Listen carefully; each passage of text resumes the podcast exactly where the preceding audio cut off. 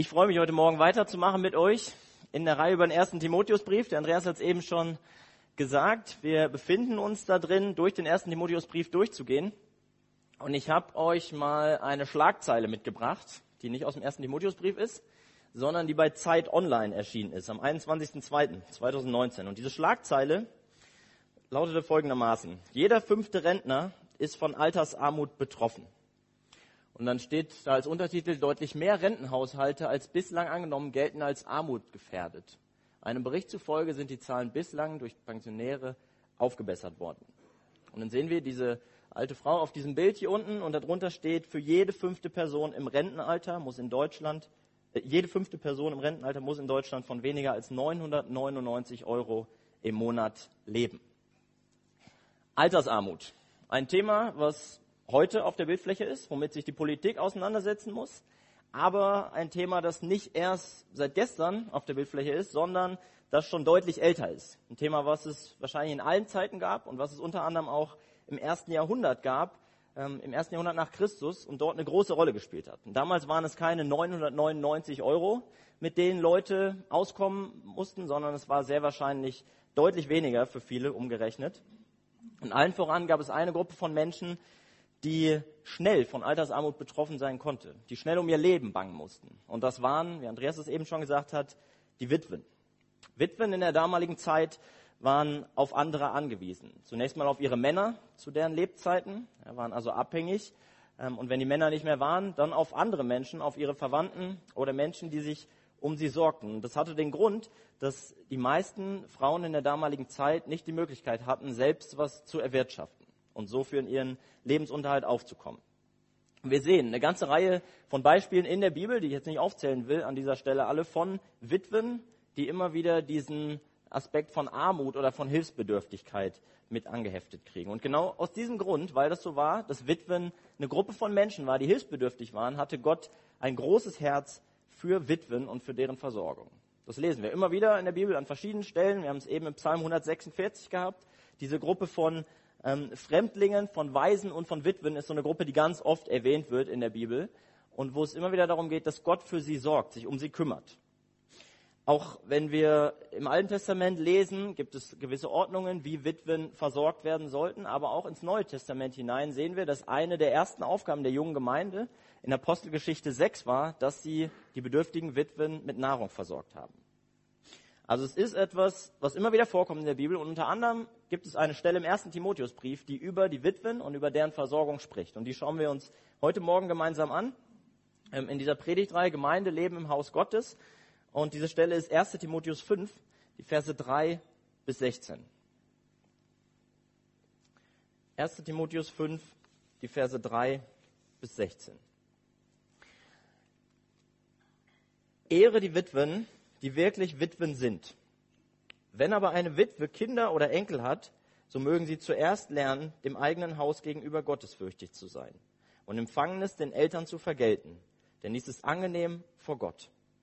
Die aber wirklich Witwe und vereinsamt ist, hofft auf Gott und verharrt in, in Flehen und Gebeten Nacht und Tag. Die aber in Genusssucht lebt, ist lebendig tot. Und dies gebiete, damit sie untadelig seien. Wenn aber jemand für die Seinen und besonders für die Hausgenossen nicht sorgt, so hat er den Glauben verleugnet und ist schlechter als ein Ungläubiger. Eine Witwe soll ins Verzeichnis eingetragen werden, wenn sie wenigstens 60 Jahre alt ist, eines Mannes Frau war, ein Zeugnis in guten Werken hat, wenn sie Kinder auferzogen, wenn sie Fremde beherbergt, wenn sie der heiligen Füße gewaschen, wenn sie Bedrängten Hilfe geleistet hat, wenn sie jedem guten Werk nachgegangen ist. Jüngere Witwen aber weise ab, denn wenn sie Christus zuwider begehrlich geworden sind, wollen sie heiraten und fallen unter das Urteil, dass sie das erste Gelöbnis verworfen haben. Zugleich aber lernen sie auch untätig in den Häusern umherzulaufen. Nicht allein aber untätig, sondern auch geschwätzig und neugierig, indem sie reden, was sich nicht geziemt. Ich will nun, dass jüngere Witwen heiraten, Kinder gebären, den Haushalt führen, dem Widersacher keinen Anlass zur Schmähung geben. Denn schon einige haben sich denn schon haben sich einige abgewandt dem Satan nach. Wenn eine gläubige Witwen hat, leiste sie ihnen Hilfe und die Gemeinde werde nicht belastet, damit sie denen Hilfe leiste, die wirklich Witwen sind. Ein interessanter Text, finde ich. Ein Text, den man sich nicht unbedingt aussuchen würde zum Predigen, wenn man nicht gerade durch den ersten Timotheusbrief predigt. Ja, also wahrscheinlich hat kaum jemand von euch schon mal eine Predigt über diesen Text gehört. Trotzdem ist es was, was wir uns anschauen wollen und wo ich davon überzeugt bin, dass wir Dinge daraus lernen können, auch wenn wir nicht unbedingt alle in der Situation dieser Witwen stecken. Und ich habe ähm, diesen Text mal überschrieben mit dem Thema heute Morgen, die familiäre Verpflichtung. Immer wieder spricht die Bibel ja von diesem Bild der Familie. Zum einen natürlich die leibliche Familie, die jeder von uns hat oder hatte. Und auf der anderen Seite die geistliche Familie, also die Familie von Brüdern und Schwestern, die wir Kinder Gottes sind. So spricht das Neue Testament immer wieder davon. Und typisch für eine Familie ist, dass es Rechte und Pflichten gibt. Das kennt jeder von uns in der leiblichen Familie, glaube ich, ja, dass irgendwo sich eingeklinkt werden muss in das allgemeine Familienleben. Aber es gibt es auch in Gottes Familie. Gott hat Rechte und Pflichten festgesetzt in seiner Familie, wie was laufen soll. In der Gemeinde. Das ist Gottes Familie. Und dabei sollen in Gottes Familie jung und alt füreinander Sorge tragen. Und das sehen wir ganz stark in diesem Text von heute Morgen. Und es knüpft an an die Verse von letzter Woche aus dem 1. Timotheus 5, die Verse 1 und 2, wo es schon darum ging, dass der junge Timotheus und im Allgemeinen auch junge Leute Respekt haben sollen vor älteren Leuten. An diesen Gedanken knüpft Paulus jetzt hier an, wenn er in Vers 3 schreibt, Ehre die Witwen, die wirklich Witwen sind. Und mit diesem, mit diesem Satz, mit diesem Vers eröffnet er im Prinzip ähm, das ganze Thema. Da sagt er einmal, worum es geht. Und er eröffnet wie eine Klammer in Vers 3 und er schließt diese Klammer wieder in Vers 16. Das ist wie so eine Art Zusammenfassung. Darein ist das eingebettet. Wenn hier die Rede davon ist, dass die Witwen geehrt werden sollen, dann meint das zweierlei Dinge. Zum einen bedeutet das, dass sie wertgeschätzt werden sollen, dass sie mit Respekt behandelt werden sollen. Auf der anderen Seite bedeutet das auch, dass sie finanziell versorgt werden sollen. Das geht aus dem, dem griechischen Wort hervor, was an dieser Stelle steht. Und dieses Wort, Timao ist das, das begegnet uns auch im Predigtext von nächster Woche nochmal im Zusammenhang mit Ältesten. Wenn es in 1 Timotheus 5, Vers 17 heißt, dass die Ältesten doppelter Ehre gewürdigt werden sollen. Also das bedeutet, dass sie unter anderem finanzielle Versorgung seitens der Gemeinde erleben sollen. Wir kommen da nächste Woche nochmal genauer darauf zu sprechen. Paulus fordert also Timotheus und auch die Gemeinde in Ephesus dazu auf, dass sie sich um ihre Witwen kümmern, für sie sorgen und sie auch finanziell versorgen. Jetzt kann man sich das nicht so vorstellen, dass sie einfach ähm, jeglicher Witwe, die da war, einfach einen Pauschalbetrag gegeben haben und das so eine Art zusätzliche Rentenversorgung war, der, der jeder Person zustand, sondern, das betont Paulus hier, dass nur die etwas bekommen sollen, die wirklich Witwen sind. In unserem Sprachgebrauch sind Witwen ja erstmal Frauen, die ihren Mann verloren haben, die alleinstehend sind. Und das war mit Sicherheit auch damals ein Kennzeichen von einer Witwe. Aber von der Wortherkunft hier an dieser Stelle wird deutlich, dass es darüber hinausgehen kann oder dass noch mehr zum Ausdruck kommt. Und zwar, dass sie verlassen waren, dass sie entblößt, verwaist, vereinsamt waren. Und aus diesem Grund finden wir hier eine Unterscheidung, die Paulus macht von wirklicher Bedürftigkeit und damit auch wirklichen Witwen und Witwen, die eigentlich gut versorgt sind. Und dazu führt Paulus jetzt hier weitere Gedanken aus, ja, zu diesem einleitenden Vers 3. Und wir schauen uns heute Morgen drei Anweisungen an oder ähm, es geht um, um drei Punkte, die jeweils Anweisungen beinhalten. Das erste ist die Anweisung im Blick auf Angehörige. Das sind die Verse 4 bis 8. Ähm, das ist definitiv ein Punkt, der für jeden von uns relevant ist. Ja, weil wir in irgendeinem Angehörigkeitsverhältnis stehen oder standen, wahrscheinlich die allermeisten aktuell auch stehen, während die anderen zwei Punkte nicht ganz so unmittelbar relevant sind für uns. In diesen Versen 4 bis 8 erfahren wir davon, dass bevor die Gemeinde zur Hilfe schreiten soll, erstmal die Angehörigen in die Pflicht genommen werden sollen. Also ein Kennzeichen dafür, dass eine Witwe wirklich hilfsbedürftig war, besteht darin, dass sie keine Angehörigen mehr hat, keine Menschen mehr hat, die sich um sie kümmern konnten, die für sie sorgen konnten. Und in solchen Fällen soll die Gemeinde für die Versorgung aufkommen.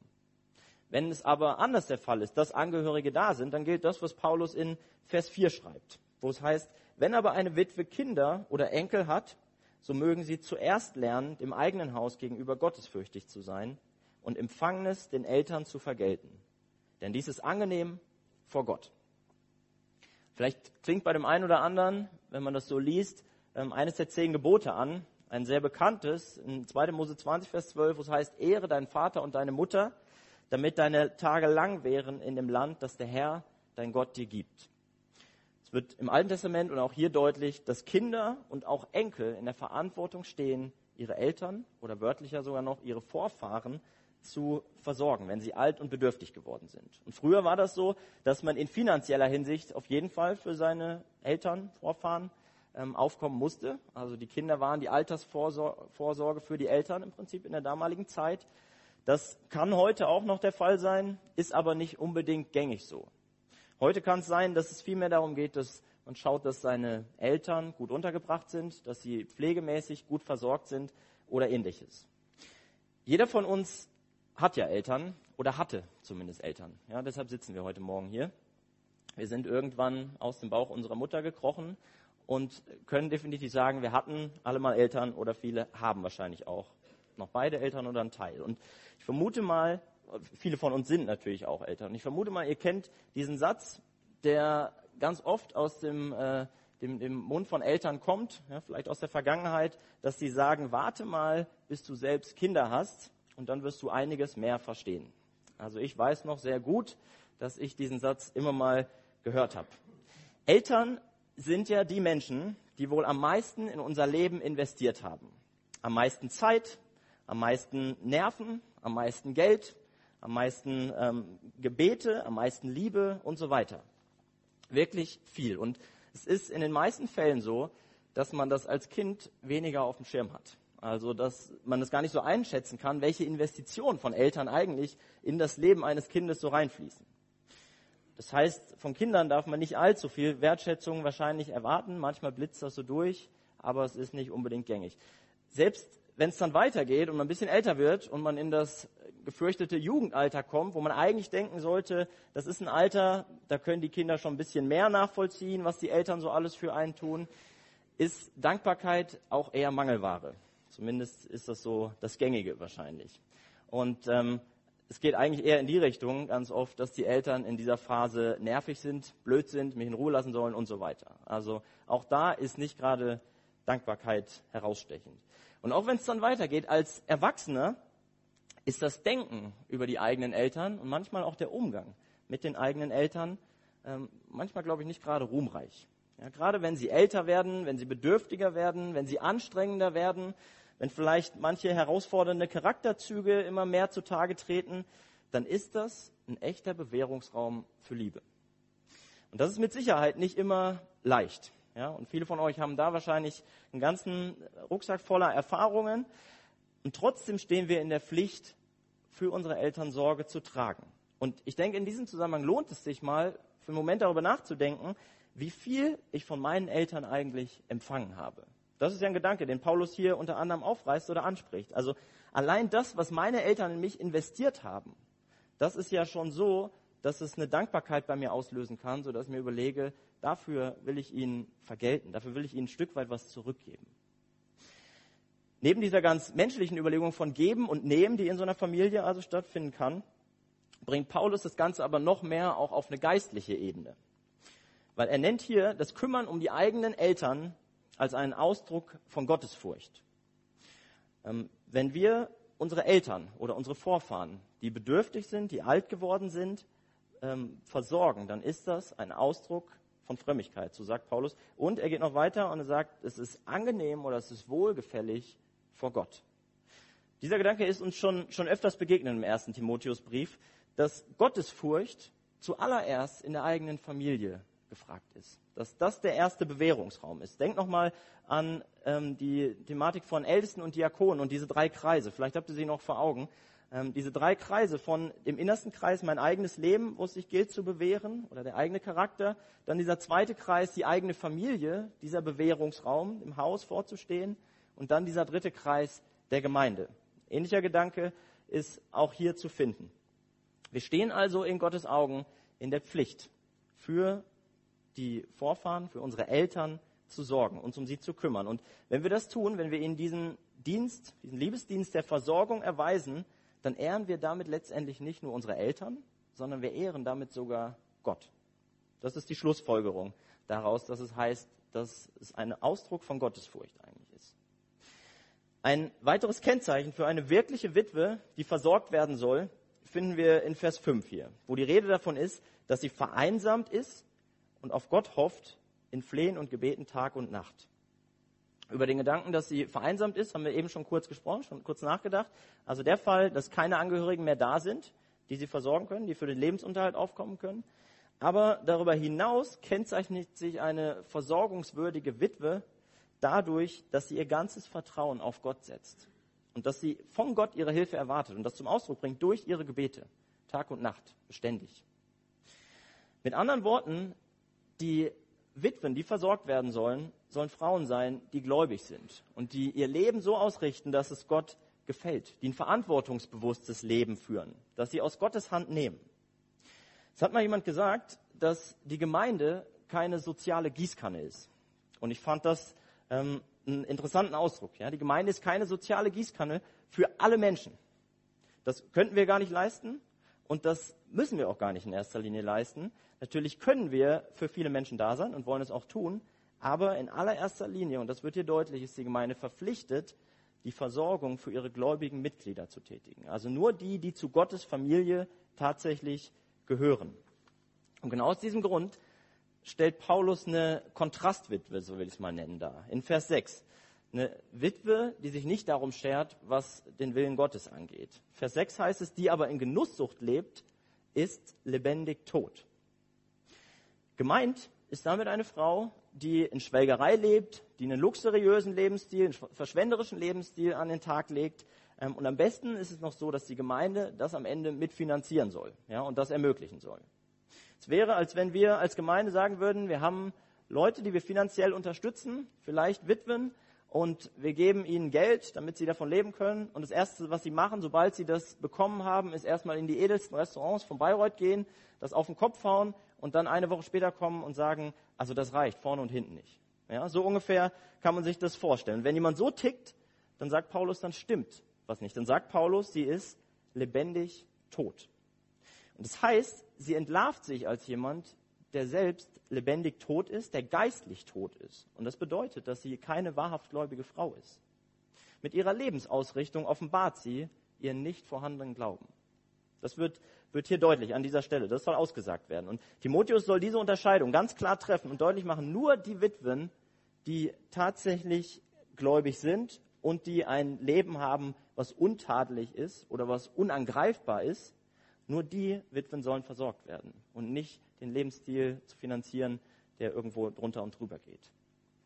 In der Vorbereitung auf diese Predigt bin ich auf einen Satz gestoßen, der das, finde ich, ganz gut auf den Punkt bringt. Und dieser Satz war folgendermaßen, ich habe ihn euch mitgebracht, wer von anderen getragen sein will, muss selbst erträglich sein. Wer von anderen getragen sein will, muss selbst erträglich sein. Sehr gut auf den Punkt gebracht, finde ich. Ja. Ähm, und diese beidseitige Herausforderung, die gilt natürlich in der Gemeinde, aber die gilt auch innerhalb von einer Familie. Also einerseits darf eine bedürftige Person die Hilfe von ihren Angehörigen guten Gewissens in Anspruch nehmen. Es ist in Gottes Gedanken gut verankert. Und auf der anderen Seite soll sie sich immer wieder auch hinterfragen und darum bemühen, mit zu einem guten und harmonischen Miteinander beizutragen und nicht irgendwo das schamlos auszunutzen. In Vers 8 nimmt Paulus dann nochmal den Gedanken auf, den er in Vers 4 schon aufgerissen hat. In Vers 4 haben wir gesehen, dass Kinder für ihre Eltern Sorge tragen sollen und dass es Gott gefällt, wenn sie es tun. Und jetzt lesen wir in Vers 8, wenn aber jemand für die Seinen und besonders für die Hausgenossen nicht sorgt, so hat er den Glauben verleugnet und ist schlechter als ein Ungläubiger. Paulus dreht an dieser Stelle den Spieß um. Wenn jemand dieser Pflicht nicht nachkommt, ähm, für die Seinen zu sorgen, dann wirft er damit ein schlechtes Licht auf den Glauben. Das bedeutet nicht, dass er deshalb nicht gläubig ist, aber es bedeutet, dass sein Glaubensbekenntnis und sein Leben sich nicht miteinander decken, sondern in zwei unterschiedliche Richtungen gehen. Und Paulus geht so weit, dass er sagt, dass wir selbst im Vergleich mit Ungläubigen schlecht abschneiden, wenn wir uns nicht um unsere eigenen Leute kümmern. Ähm, Im Allgemeinen war es so damals, dass im griechisch-römischen Reich es gängig war, dass auch dort die Kinder für die Versorgung der Eltern aufgekommen sind. Wir lesen das bei verschiedenen Philosophen, die außerbiblisch darüber schreiben. Wenn Menschen, die mit Gott nichts am Hut haben, schon so tätig werden und für ihre Leute sorgen, wie viel mehr sollten dann die Gläubigen mit der Motivation der Gottesfurcht für diese Fürsorge aufkommen? Das ist, ist der Gedanke, der hier deutlich wird. Und aus diesem Gedankengang geht klar hervor, dass das Ganze einen Zeugnischarakter hat. Also indem ich mich um meine Anvertrauten kümmere, kann ich ein gutes Licht auf meinen Herrn werfen oder aber, wenn ich es nicht tue, kann ich ein schlechtes Licht auf meinen Herrn werfen. Interessanterweise spricht Paulus an dieser Stelle jetzt in Vers 8 ähm, etwas weiter gefasst von der Sorge für die Seinen und besonders für die Hausgenossen. Und zu den Hausgenossen, da können wir uns vielleicht was drunter vorstellen, gehört definitiv die leibliche Familie, die im Haus wohnte. Aber dieser Ausdruck, die Seinen, der ist ein bisschen, bisschen weiter gefasst. Der ist ein bisschen offener gehalten. Und darunter konnten auch zum Beispiel Bedienstete fallen oder vielleicht auch Verwandte. Darunter konnten enge Freunde fallen oder auch Menschen, die einem anvertraut sind. Und das galt damals, aber dieses Prinzip, was wir hier vorfinden, gilt bis heute, dieses Prinzip der Fürsorge. Und das führt uns zu einer persönlichen Frage an dieser Stelle eigentlich, nämlich für welche Menschen in meinem Umfeld soll ich denn Sorge tragen?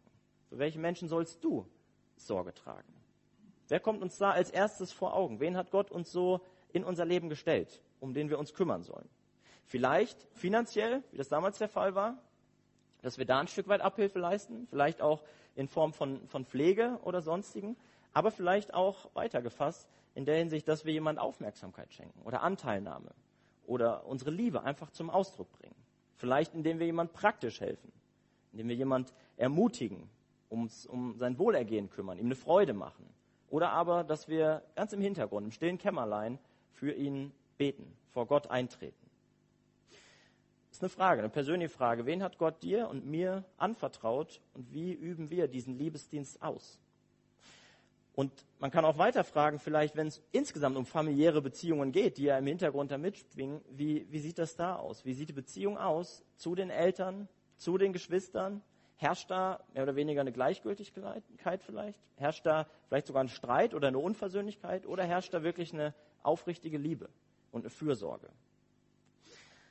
Gott fordert uns herauf, heraus, für die, für die unseren zu sorgen. Und wie wir das tun, das hat eine Auswirkung. Also wie wir für unsere Familien oder die vertrauten Kreise, in denen wir sind, sorgen, das hat eine Auswirkung. Weil auch für uns gilt, dass wie wir das tun, damit werden wir ein lebendiges Zeugnis abgeben. Entweder für unseren Herrn oder aber auch ein schlechtes gegen unseren Herrn. Und um zeugnishaftes Leben geht es in den weiteren Versen dann auch. Und ähm, damit kommen wir zu einem zweiten Punkt, und zwar die Anweisung im Blick auf ältere Witwen in den Versen 9 und 10. Diese Verse 9 und 10 können unterschiedlich verstanden werden. Und alles hängt mehr oder weniger, wie man sie versteht, an dieser Liste oder diesem Verzeichnis, wovon Paulus hier spricht. Und ähm, ich lese nochmal diese Verse und sage euch dann, wie man es verstehen kann. Also die Verse 9 und 10. Eine Witwe soll ins Verzeichnis eingetragen werden, wenn sie wenigstens 60 Jahre alt ist, eines Mannes Frau war, ein Zeugnis in guten Werken hat, wenn sie Kinder auferzogen, wenn sie Fremde beherbergt, wenn sie der heiligen Füße gewaschen, wenn sie Bedrängten Hilfe geleistet hat, wenn sie jedem guten Werk nachgegangen ist. Es gab damals eine Art Witwenliste oder eine Art Witwenverzeichnis. Und in dieses Verzeichnis wurden Witwen unter gewissen Kriterien, die wir hier gelesen haben, ähm, eingetragen. Das steht fest. Und nun gibt es zwei unterschiedliche Möglichkeiten, was es mit dieser Liste auf sich hat. Und für mich sind sie beide denkbar und ich habe lange hin und her überlegt und wirklich damit gerungen ähm, und weiß nicht so genau, was Paulus damit meint. Ich halte beide, beide Dinge für plausibel und deshalb will ich euch beide auch kurz, kurz nennen oder kurz aufreißen. Die eine Möglichkeit wäre, und das ist wahrscheinlich die erstmal naheliegendere, oder zumindest ging es mir so, dass Paulus hier von einer Liste spricht, die alle bedürftigen Witwen der Gemeinde erfasst. Und dann dient die Liste im Prinzip zu Verwaltungszwecken. Natürlich ist es so, dass die Witwen nicht einfach alle aufgenommen wurden, sondern nur mit diesen gewissen Kriterien, also nur indem sie ähm, ein zeugnishaftes Leben vorzuweisen haben. Und wenn man dieser Sichtweise folgt, bedeutet das also auch, Folge dessen, dass nur die Witwen von der Gemeinde versorgt wurden, die sich durch gute Werke ausgezeichnet haben. Es würde unter anderem auch bedeuten, dass nur Witwen ab einem gewissen Alter versorgt wurden und nicht nach Bedürftigkeit, nämlich ab dem Alter von 60 Jahren. Und ähm, zumindest war es so, dass man ab diesem Alter ja aus auf so eine Liste kommen konnte, wenn man das hier, hier so liest. Das heißt nicht unbedingt, dass die Witwen, die jünger waren, gar keine Versorgung erleben konnten, aber definitiv eine gewisse Versorgung durch diese Liste, wenn man das so versteht, ähm, wurde erst ab 60 Jahren erlebt. Die zweite Sichtweise oder die andere Sichtweise besteht darin, dass hier von einem Witwenverzeichnis die Rede ist, die mit einer gewissen Aufgabe verbunden war. Und das kann man sich eher vorstellen wie so eine Art Dienstliste.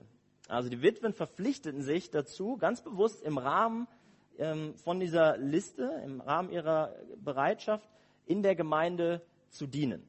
Und sie bildeten damit fast wie ein eigenes Amt. Für mich schien diese Sichtweise, muss ich sagen, im ersten Moment ein bisschen an den Haaren herbeigezogen, als ich da das erste Mal drauf gestoßen bin. Aber es gibt verschiedene Argumente, die dafür sprechen, dass solch eine Liste gemeint sein könnte. Ähm, und zwar war das so, dass es wäre so, dass es sehr nachvollziehbar wäre, diese Kriterien, die Paulus hier nennt, ja, in diesem Vers 10 vor allem, in Vers 9 auch schon, dass die Kriterien für ein vorbildliches Leben die Basis dafür waren, dass Frauen ab einem gewissen Alter, die Witwen, in so einen Dienst kommen konnten und ähm, mit ihrem Erfahrungsschatz letztendlich und mit ihrer Weisheit dann Leuten dienen konnten. Und das würde sich einklinken in diesen Gedanken, die wir schon hatten bei, bei den Ältesten und bei den Diakonen, mit diesem Überprinzip Charakter kommt vor Dienst. Also das heißt, von daher wäre es ein Stück weit schlüssig. Eine zweite sehr spannende Tatsache war, dass am Ende des ersten Jahrhunderts und Anfang des zweiten Jahrhunderts außerbiblisch von Kirchenvätern wie Ignatius und Polycarp belegt ist, dass es ein solches Witwenamt gab. Und diese Witwen hatten verschiedene Aufgaben. Ja, sie haben zum Beispiel Krankenbesuche gemacht, sie haben Leute im Gefängnis besucht, sie haben ähm, jüngere Frauen angeleitet und gelehrt, sie haben geholfen bei der Kinderpflege, bei der Erziehung, sie haben Gastfreundschaft geübt gegenüber Freunden und Fremden und sie haben sich vielleicht auch eingesetzt für Waisenkinder. Also das wäre so eine Aufgabenbeschreibung oder so ein Aufgabenumfang für dieses Amt, wenn man das dann so sieht. Und es gab in so eine Richtung ähm, dann Bewegungen, die deutlich gemacht haben, also schon im frühen Ende des ersten Jahrhunderts, Anfang des zweiten, dass, dass es äh, so, solch ein Amt gegeben haben mag. Und der dritte, das dritte Argument dafür ist, dass innerhalb von unserem Textabschnitt sehr interessant ist, dass in Vers 12 nochmal die Rede davon ist in Bezug auf die jungen Witwen, dass sie, wenn sie sich auf so eine Liste eintragen lassen würden, dass sie damit ein Gelöbnis oder ein Gelübde abgegeben hätten.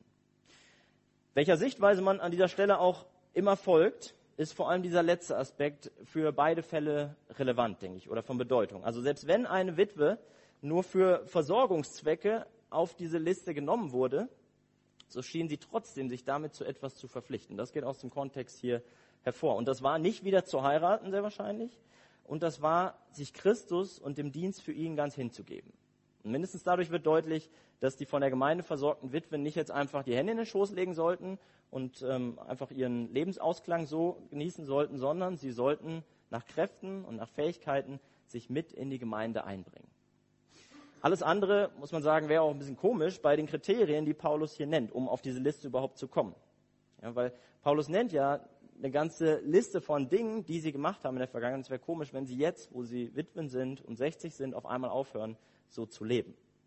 Es sind drei Bereiche, die Paulus hier im Wesentlichen nennt. Und vor allem der dritte Bereich ist der Bereich der Dienstbereitschaft zum Ausdruck bringt. Also er nennt ähm, das Mindestalter von 60 Jahren, haben wir schon gehabt.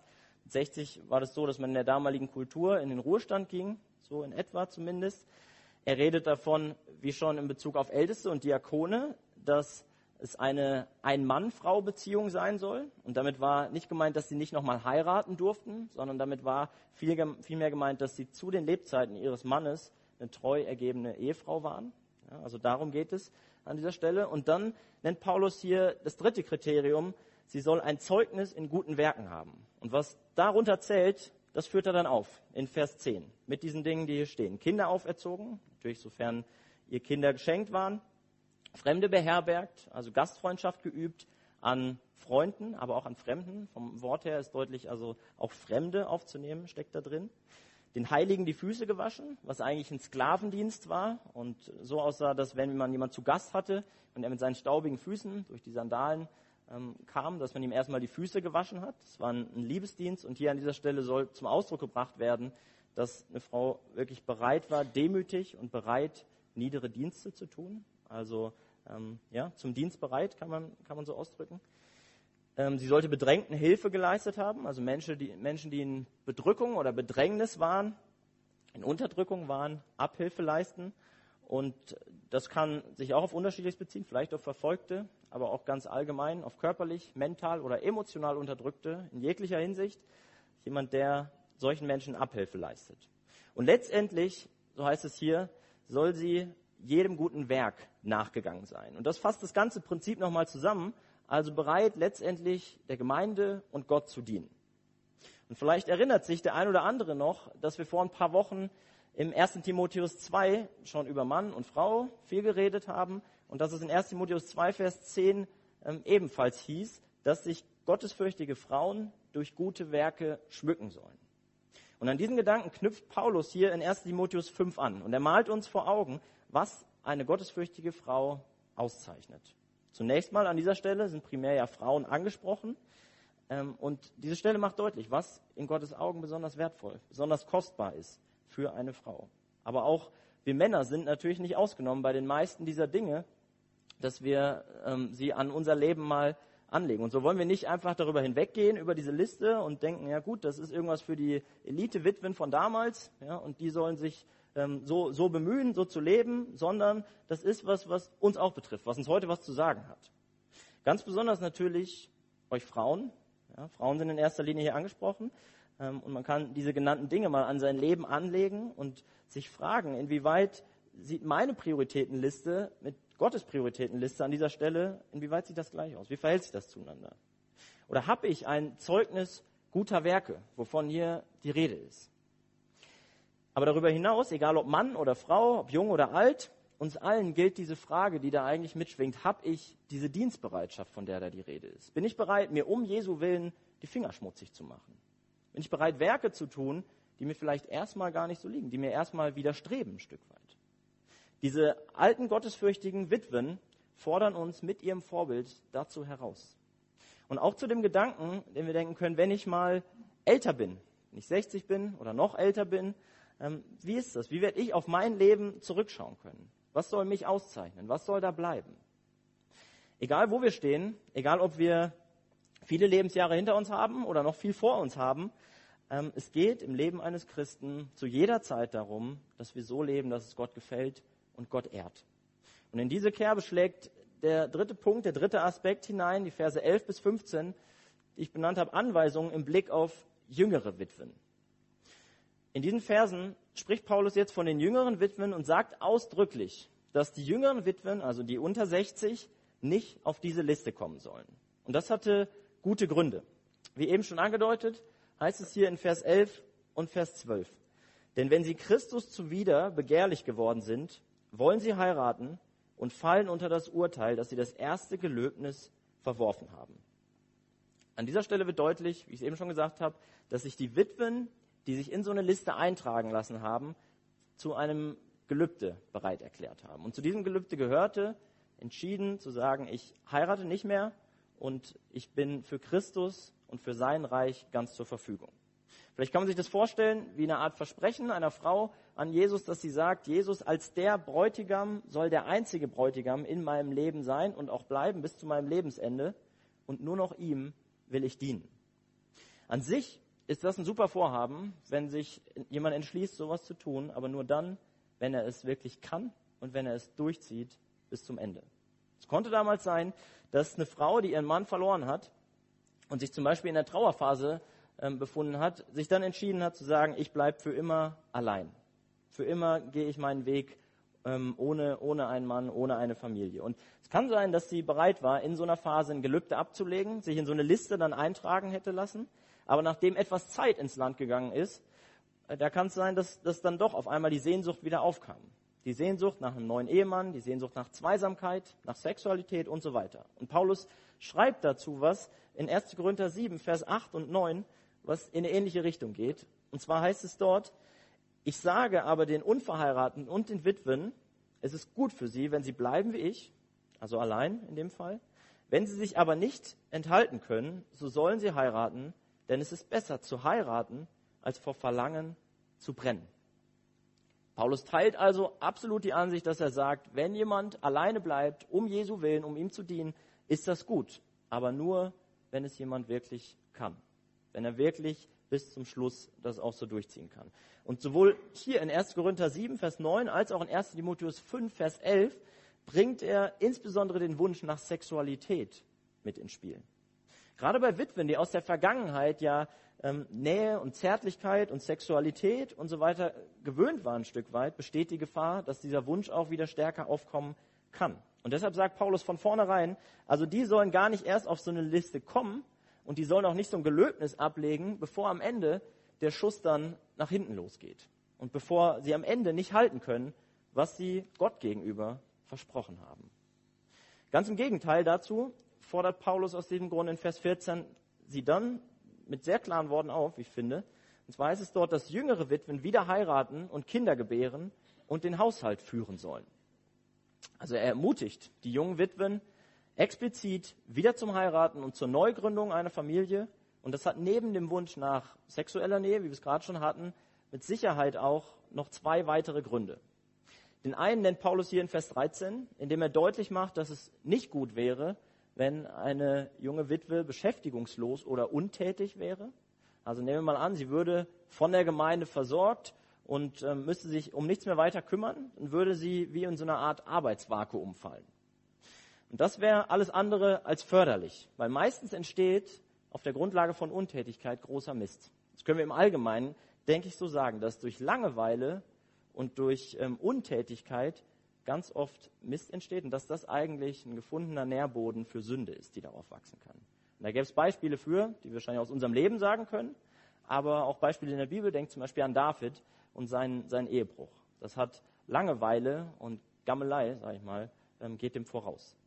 Und an dieser Stelle in Vers 13 nennt Paulus einige Dinge, was aus so einer ungesunden Gammelei erwachsen kann. Also man hängt untätig zusammen in den Häusern rum, man redet dummes Zeug, man wird neugierig, mischt sich in Sachen ein, die einen eigentlich nichts angehen und es fängt unter Umständen dann an, ähm, Dinge zu reden, die sich absolut nicht gehören.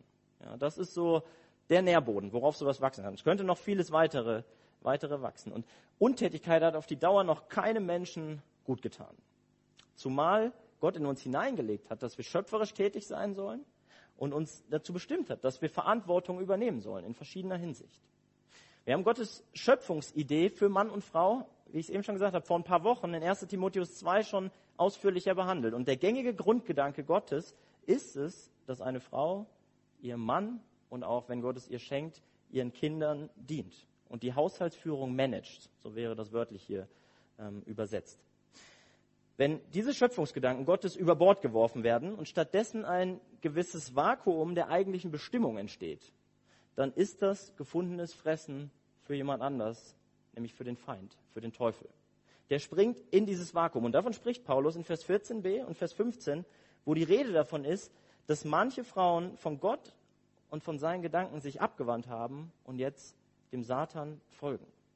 Das passiert, wenn wir als Geschöpfe uns über den Schöpfer und über seine Gedanken stellen, wenn wir aufhören, Gottes Gedanken für unser Leben zu beherzigen. Und das gilt ebenfalls für jeden von uns, egal ob alt oder jung. Wir tun gut daran, Gottes Gedanken stets vor Augen zu behalten und uns zu fragen, Herr, was willst du, dass ich tun soll? Das gilt für jegliche Lebenssituation. Wir haben heute Morgen verschiedene Lebenssituationen in diesem Text angeschaut. Wir haben verschiedene Personengruppen angeschaut. Und bei allen ist die Frage eigentlich ähm, eine Frage, die uns auch auf unsere aktuelle Lebenssituation ansprechen sollte. Nämlich die Frage, Herr, was willst du, dass ich tun soll? Mit meinen Möglichkeiten, mit meiner Situation, in der ich gerade lebe. Was ist jetzt dran? Es kann bedeuten, dass ich als älterer Mensch vielleicht überlege, wie kann ich meine Glaubens- und Lebenserfahrungen, die ich gemacht habe, wie kann ich das anderen zunutze machen? Es kann auch bedeuten, dass ich überlege, wer ist mir gerade anvertraut? Und was bedeutet es, aktiv zu werden, wenn ich darüber nachdenke, für die meinen zu sorgen? Und vielleicht bedeutet es auch für den einen oder anderen, dass tatsächlich jemand einen Elternteil hat, tatsächlich jemand eine Witwe hat, die er versorgt, zu versorgen hat. Und es wird relevant, was Paulus in Vers 16 schreibt, wo sich diese Klammer dann schließt von diesem Abschnitt und wo es heißt, wenn eine Gläubige Witwen hat, leisten sie ihnen Hilfe und die Gemeinde werde nicht belastet, damit sie denen Hilfe leiste, die wirklich Witwen sind. Dieser Vers, wie ich es am Anfang schon gesagt habe, dient wie eine Art Zusammenfassung und fordert jeden von uns persönlich heraus, für die Seinen zu sorgen nochmal, der Verpflichtung nachzukommen. Wenn eine Gläubige oder ein Gläubiger Witwen hat, jemand zu versorgen hat, soll er ihnen Hilfe leisten. Und für den Fall, dass Menschen unterversorgt sind und keinen haben, soll die Gemeinde eintreten. Und das soll auch für unsere Gemeinde gelten, weil wir stehen auch als geistliche Familie in der Pflicht, unsere Glaubensgeschwister zu versorgen. In all der Beschäftigung mit diesem Text ist mir allen voran, mich allen voran ähm, der Blick auf unseren wahren Versorger und auf unser Vorbild fasziniert. Und diesen Blick will ich mit euch zum Schluss nochmal tätigen. Als Jesus auf Golgatha für dein und meine Sünde gestorben ist am Kreuz und die gewaltigste Tat der Menschheitsgeschichte getan hat, nämlich ewige Rettung für uns zu bewirken, die wir an ihn glauben. Zu diesem Zeitpunkt gibt es eine sehr beeindruckende Szene, finde ich, die uns ein wahres Vorbild ist, ein wahres Vorbild der Fürsorge. Und diese Szene ist beschrieben in Johannes 19, Verse 25 bis 27. Dort lesen wir. Es standen aber bei dem Kreuz Jesu seine Mutter und die Schwester seiner Mutter Maria, die Frau des Klopas, und Maria Magdalena. Als nun Jesus seine Mutter sah und den Jünger dabei stehen, den er lieb hatte, spricht er zu seiner Mutter, Frau, siehe dein Sohn. Darauf spricht er zu dem Jünger, siehe deine Mutter. Und von der Stunde an nahm sie der Jünger zu sich. Eine wirklich beeindruckende Szene, finde ich. Selbst im Sterben kümmert sich Jesus noch um seine Mutter und bettet sie ein in die Fürsorge seiner geistlichen Familie, indem er dafür sorgt, dass sein Jünger Johannes sich um seine Mutter kümmert und er sie zu sich nimmt. Das ist gelebte Liebe unseres Herrn, die auch uns zuteil geworden ist. Und das ist das Vorbild dafür, dass er uns aufruft, dass wir füreinander Sorge tragen sollen will damit gerne schließen und würde gerne noch beten zum Abschluss. Vielleicht können wir gemeinsam dazu, dazu aufstehen.